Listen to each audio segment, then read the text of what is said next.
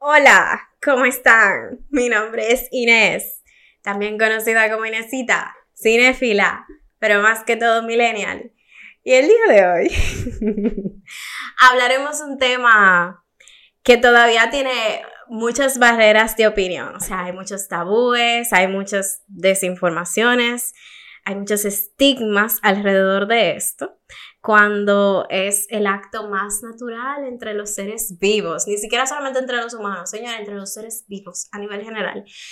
Y es el sexo. Pero más que todo, no se me alarmen, sobre todo las personas que son muy escépticas o cerradas de mente. Más que hablar del sexo, es sobre la sexualidad. Yo sé que mi generación, y nadie me lo puede negar, a menos de que haya tenido eh, una relación muy abierta con sus padres o con sus familiares o amigos, yo sé que mi generación fue una generación que creció con, con, un tema muy cerrado alrededor de esto, ya que no hablaba de esto o no había con quien hablar de esto. Y puedo decir abiertamente de que las cosas que yo sé fueron por el internet, libros o personas que hacían comentarios alrededor de mí y yo decía, oh, eso es así.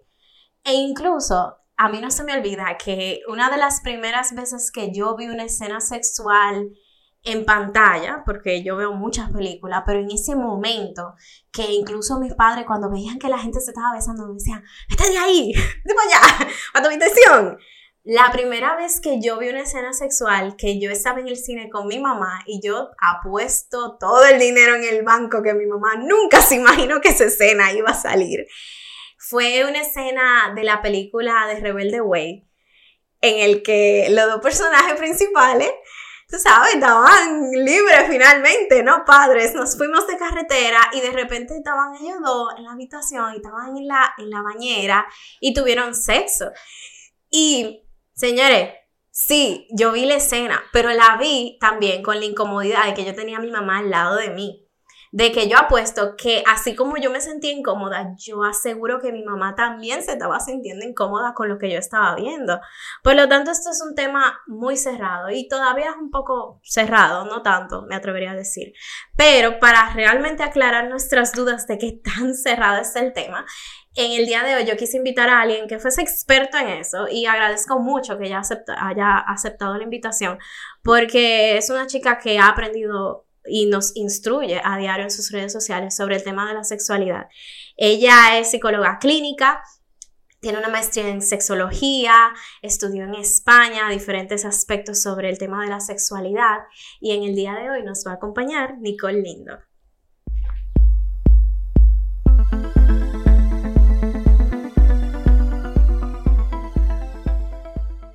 Nicole, ¿vino café o agua? Agua. Ay, qué niña más buena. ok, yo quiero café. Yo, yo sí quiero café esta vez. Que estos temas vienen fuertes. Mira, por eso pensé que te iba a decir vino, porque como que estos temas, aunque no hablemos de nada personal y prometo que no voy a meter mi vida personal en este tipo de conversaciones, por más que quisiera, pero es que son temas que si tú no te lo bebes con una copita de vino, yo siento que no fluyen. Pero como esto Pero el que está escuchando debería buscarse una copita de vino. Yo creo que sí. Yo creo que sí, por si acaso. Sí. Y a su pareja. Sí, sí.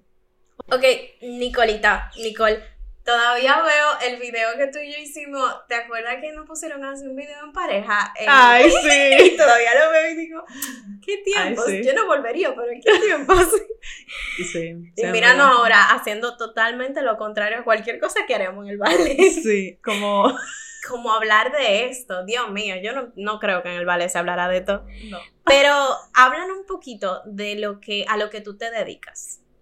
Bueno, yo soy psicóloga clínica soy sexóloga y tengo expertoterapia sistémica de pareja.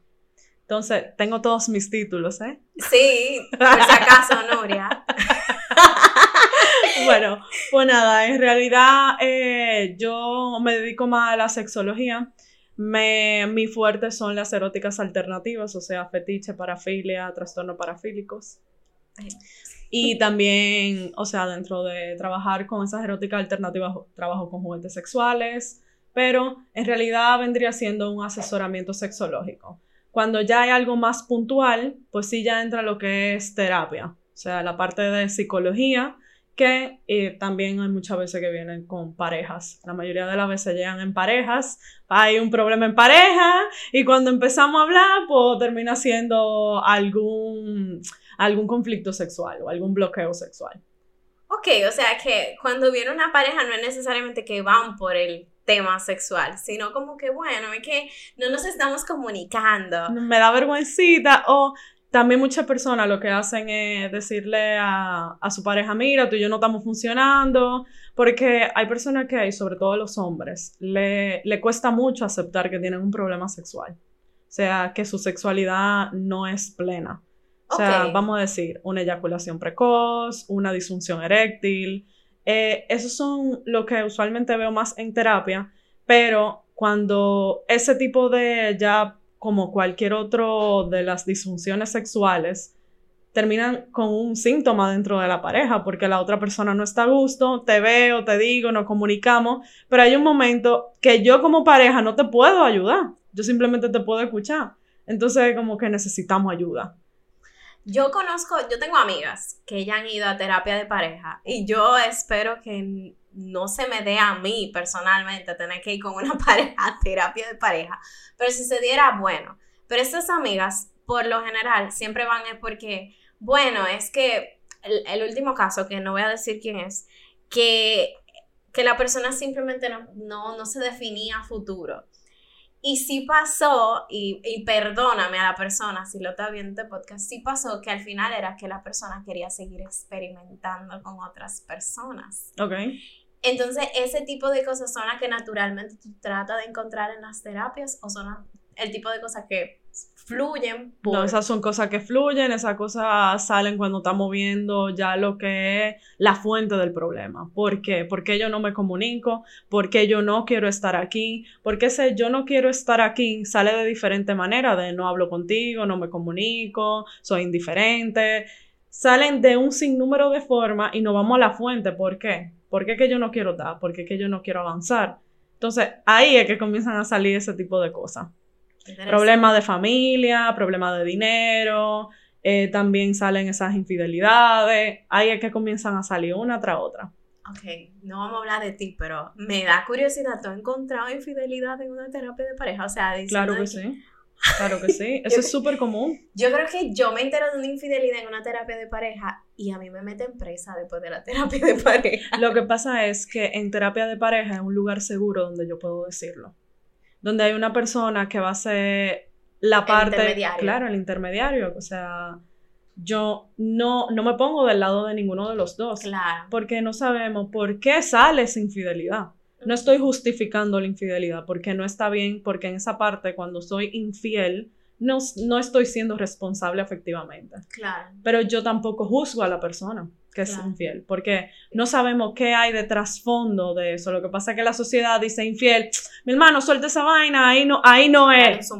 Exacto.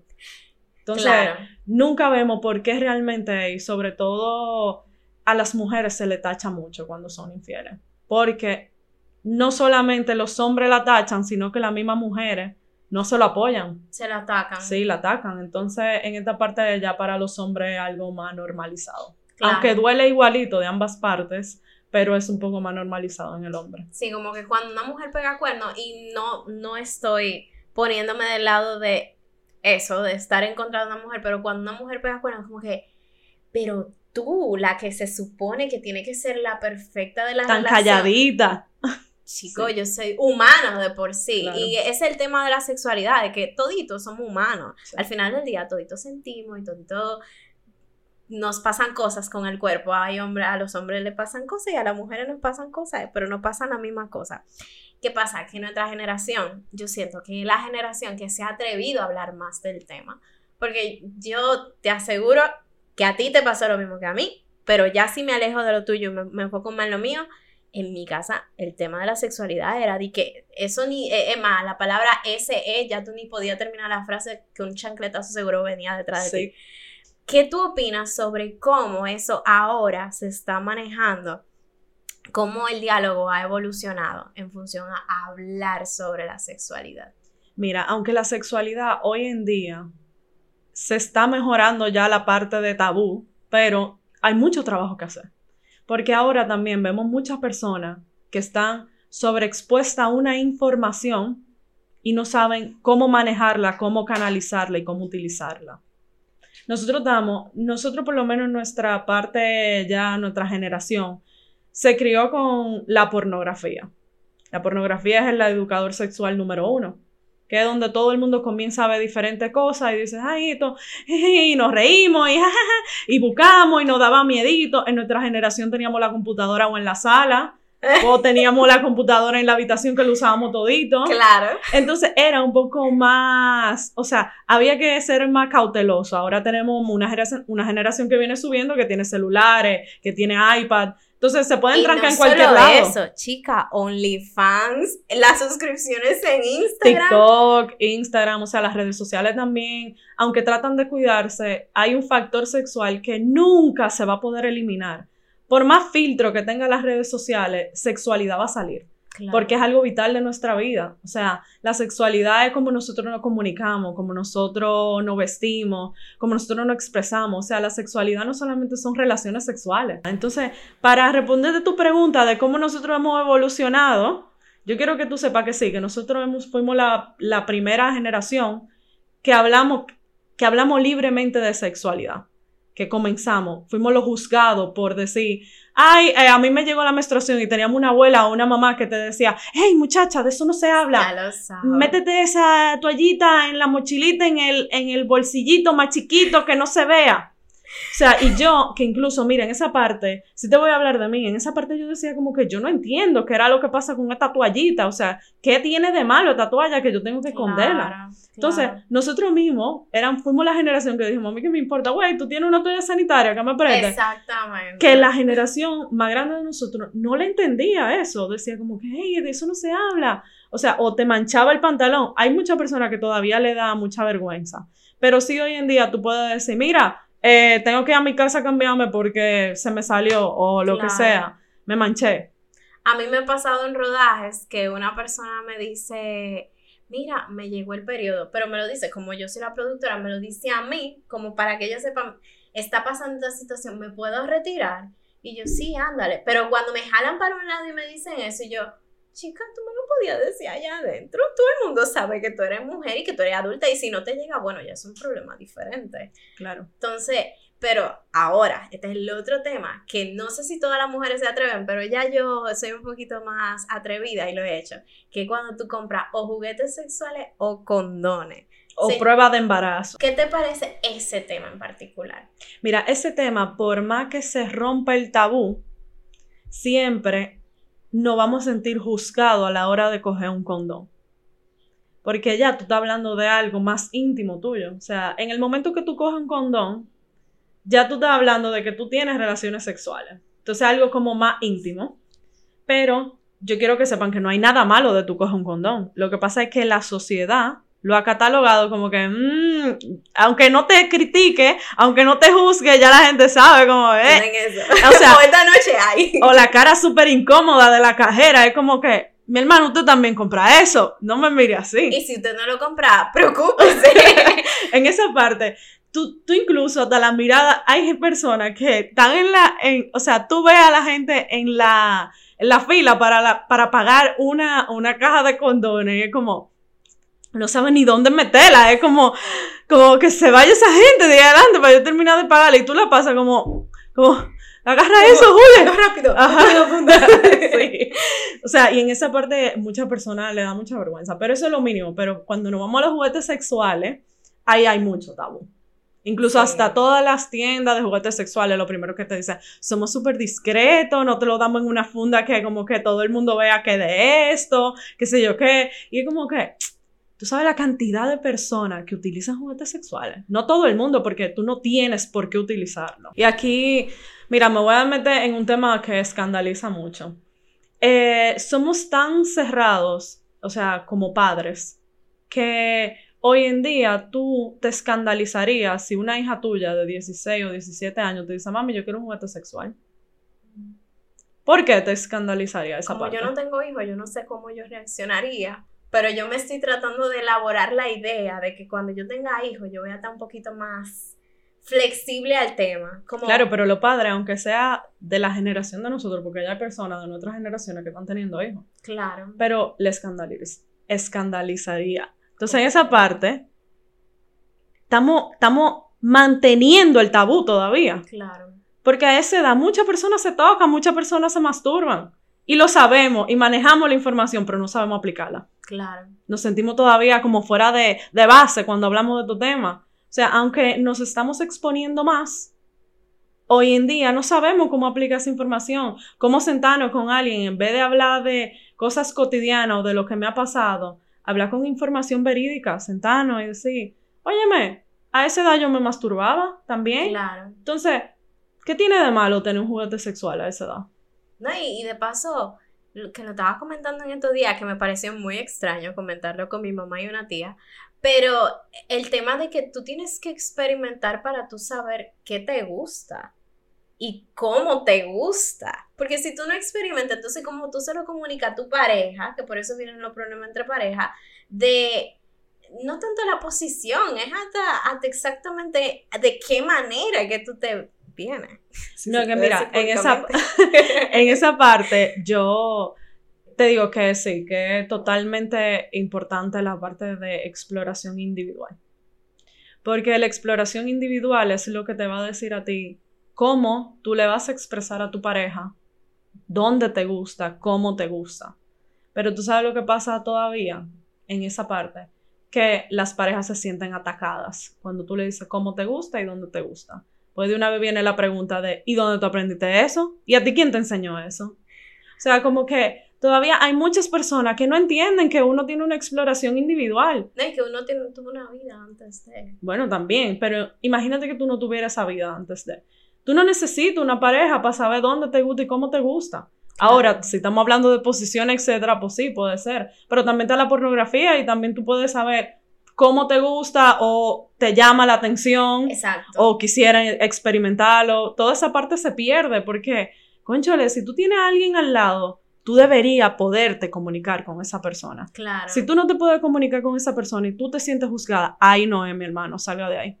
Mira, ah, en ese momento tú se le dices ahí a esa persona. O sea, tómalo. Obviamente, cuando trabajamos en pareja, ya nosotros estamos trabajando cómo comunicarnos, cómo quitar esos prejuicios, cómo no juzgar. Esa parte lo trabajamos en pareja. Pero si hay una persona que no quiere venir a pareja y la otra está mal, no se siente bien, o sea, no se siente cómodo en su pareja, y tú te sientes muy juzgada o juzgado, ahí no es. Claro, Porque a esa persona ni siquiera le interesa saber cómo te puede entender claro, o cómo podemos llegar a ese punto medio. claro. Entonces, ¿por qué me tengo que quedar ahí? Y tú que has tenido la experiencia, bueno, no, no sé si en España tú tuviste la experiencia de trabajar. Ah, pues entonces quiero saber cuál es tu experiencia, porque me imagino que aquí hay casos Te vas a sorprender mucho. de que sean parecidos. No, mira, te vas a Ah, sorprender ok. por, por lo que trabajé en- allá en España. Ah. Allá en España yo trabajé con personas con discapacidad intelectual, dándole educación sexual. O sea, Como por ejemplo, me excusan lo que no están escuchando, viendo, si se ofenden por esto, pero por ejemplo, autistas. sí, personas con algún tipo de grado de autismo, personas con síndrome de Down, Wow, personas que tienen un IQ bajo, que no entran dentro de los espectros. claro. Entonces, personas que le cuesta un poquito entender. Entonces, yo trabajaba con, eran adultos, la mayoría, pero eran adultos jóvenes. Y realmente entrar dentro de ese colectivo, a mí me dio, o sea, otra visión de la sexualidad, porque uno solamente se imagina que nosotros, los que no tenemos ningún tipo de condición, somos los únicos que tenemos sexualidad. Sí. sí, Aquí no hay manera que tú le hables a una persona. Imagínate, si, si tu hijo no tiene ninguna condición y hay cierto tabú o hay ciertas como restricciones de hablar de sexualidad, imagínate con, un, con una persona que tiene síndrome de Down Claro. o tiene algún tipo de grado de autismo. Señores, esas personas crecen, esas personas no son niños siempre. Y esa persona tiene las mismas preguntas que tenemos tú y yo. Y la necesidad de física, Claro. o sea, Y que nadie le explica lo que es intimidad. que nadie le explica ni le respeta su espacio. Porque cuando hay una persona con autismo o síndrome de Down, tú le tocas la puerta para entrar. Tú le preguntas qué ropa se quiere poner. Hay muchos padres que no hacen eso y lo tratan como niño toda la vida. Y entonces llegan las conductas sexuales porque es una pulsión biológica. Eso no se controla. Entonces, bueno, no se, sí se controla, lo que no se evita. O sea, llega, va, a llegar, pero para que esa persona tenga las herramientas de cómo controlarlo, hay que dárselas porque no es igual de hábil que, vamos a decir, un niño que no tenga una condición, que agarra el internet y se pone a buscar y dice, ¿qué es esto? Y dice, bueno, pues ya yo estoy cogiendo herramientas, o le pregunto a mi amiguito, o sé cómo preguntarlo, dónde preguntarlo, dónde tocar, o sea, cuáles son esos límites. Porque este tipo de personas necesitan, o sea, esta persona con esta condición, necesitan que uno se sienta a explicarle. Y hay veces que necesitan que tú se lo expliques más de una vez. Claro. Así como tú le explicas que no puedes meter los deditos en la puerta para porque se va más a la mano. Exacto. Se lo explicas una y otra vez. Así mismo, sentate y explicarle lo que es masturbación. Y también ir un poquito más para allá. Hay personas que tienen estas conductas físicas. Vamos a decir, personas que nacen parapléjicos o que tienen algún tipo de derrame cerebral. O sea, en esa parte, son personas que también tienen pulsiones sexuales y necesitan tal vez un tipo de ayuda porque no, te van, no van ahí escondidos como íbamos nosotros a un sex shop. Bueno. Necesitan, necesitan esa, esa educación sexual. Lo que pasa es que yo, o sea, en esa parte sí tengo más experiencia, pero yo sé que entrar dentro de ese campo en este país es muy difícil.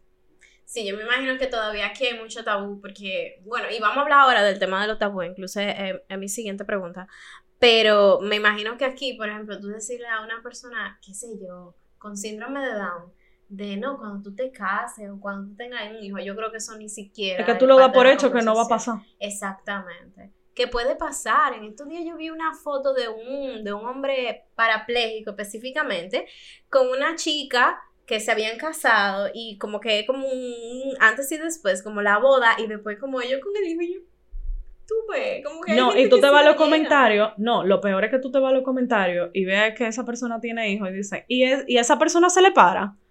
Y esa persona, y, y cómo esa mujer, pero esa mujer es una abusadora. O peor, ¿cómo, lo, cómo entra ahí? ese, comentario. Sí, es que, eso crea morbo. Claro. Porque la gente se le olvida que esa persona tiene pulsiones sexuales también. Qué fuerte. Entonces, imagínate, en esa parte ya es un poquito más complicada y si nos metemos en ese tema no acabamos nunca. No. antes, de, antes de entrar al nota, pues sí me gustaría que tú me dijeses eh, cómo tú le ves el beneficio a hablar abiertamente sobre la sexualidad, o sea, de tener una educación sexual. Y es un tema, yo sé que es un poco peligroso, pero es un tema que se ha mantenido muy en la palestra de este país, porque tenemos el tema de las tres causales, del embarazo en la adolescencia y de paso de que aquí de verdad no se le habla a un adolescente de la sexualidad. O sea, un, adolescente va al internet o a las redes, o peor, a OnlyFans y ve y dice, ah, no, esto es sexo. No, y que también muchos padres llevan, por lo menos con los varones, llevan a los niños y le dicen con una prostituta, ven, resuelve, tú te vas a ser hombre. Wow, eso, sí es súper común. Eso sí es peor. Eso es súper común. Y en este país sí, muy común. Entonces, ¿qué tú opinas sobre el tema de que hay que tener una educación sexual y cómo tú ves que sería un beneficio en este país particularmente, pensando en República Dominicana? Mira, hablar de sexualidad comienza a normalizarla. Tenemos que hablar de sexualidad. Lo que pasa es que nos sentimos juzgados. O sea, porque la sexualidad de cada persona es única e irrepetible. O sea, tú puedes tener una sexualidad que no se parezca a nadie. O sea, podemos tener factores que, que nos parezcan, claro.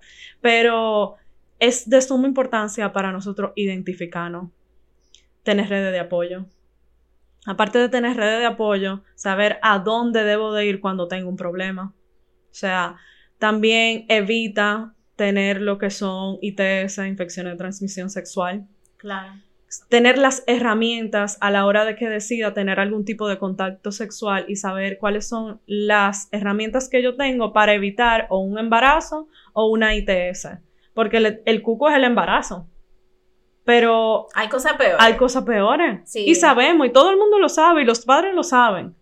Pero también, a la hora de que llegue esa ITS, muchas personas no van al médico por la vergüenza que te da tenerlo. Claro que sí. Pero nunca recibí las herramientas de cómo puedo evitarlas. Entonces, también eh, hablar de sexualidad en general, no podemos dar cuenta que no estamos solos en el mundo. Sí que hay personas que pasan por dificultades y que se pueden salir de ahí. Lo que pasa es que a nosotros nos educan desde el miedo de que no haga eso. O sea, tú sabes todas las cosas que se te pueden pegar y te enseñan una foto horrible de un herpes o eh, de un papiloma que tú dices, ¿qué es eso? Sí, iba a dar un ejemplo de ese, del papiloma. Conozco a alguien, tampoco voy a decir el nombre, obviamente, Claro. pero sí conozco a alguien que cuando se enteró que tenía el papiloma fue muy traumático. Claro, y tú sabes que el 98% de las mujeres en algún momento van a sufrir de papiloma humano. Eso, eso mismo pasó, se educó, pero ¿qué pasa? Se educó bajo el mismo trauma. Y entonces, también del tema de que algunos médicos aquí no te ayudan. O sea, te dicen, tú tienes esto y tienes que hacerte esto.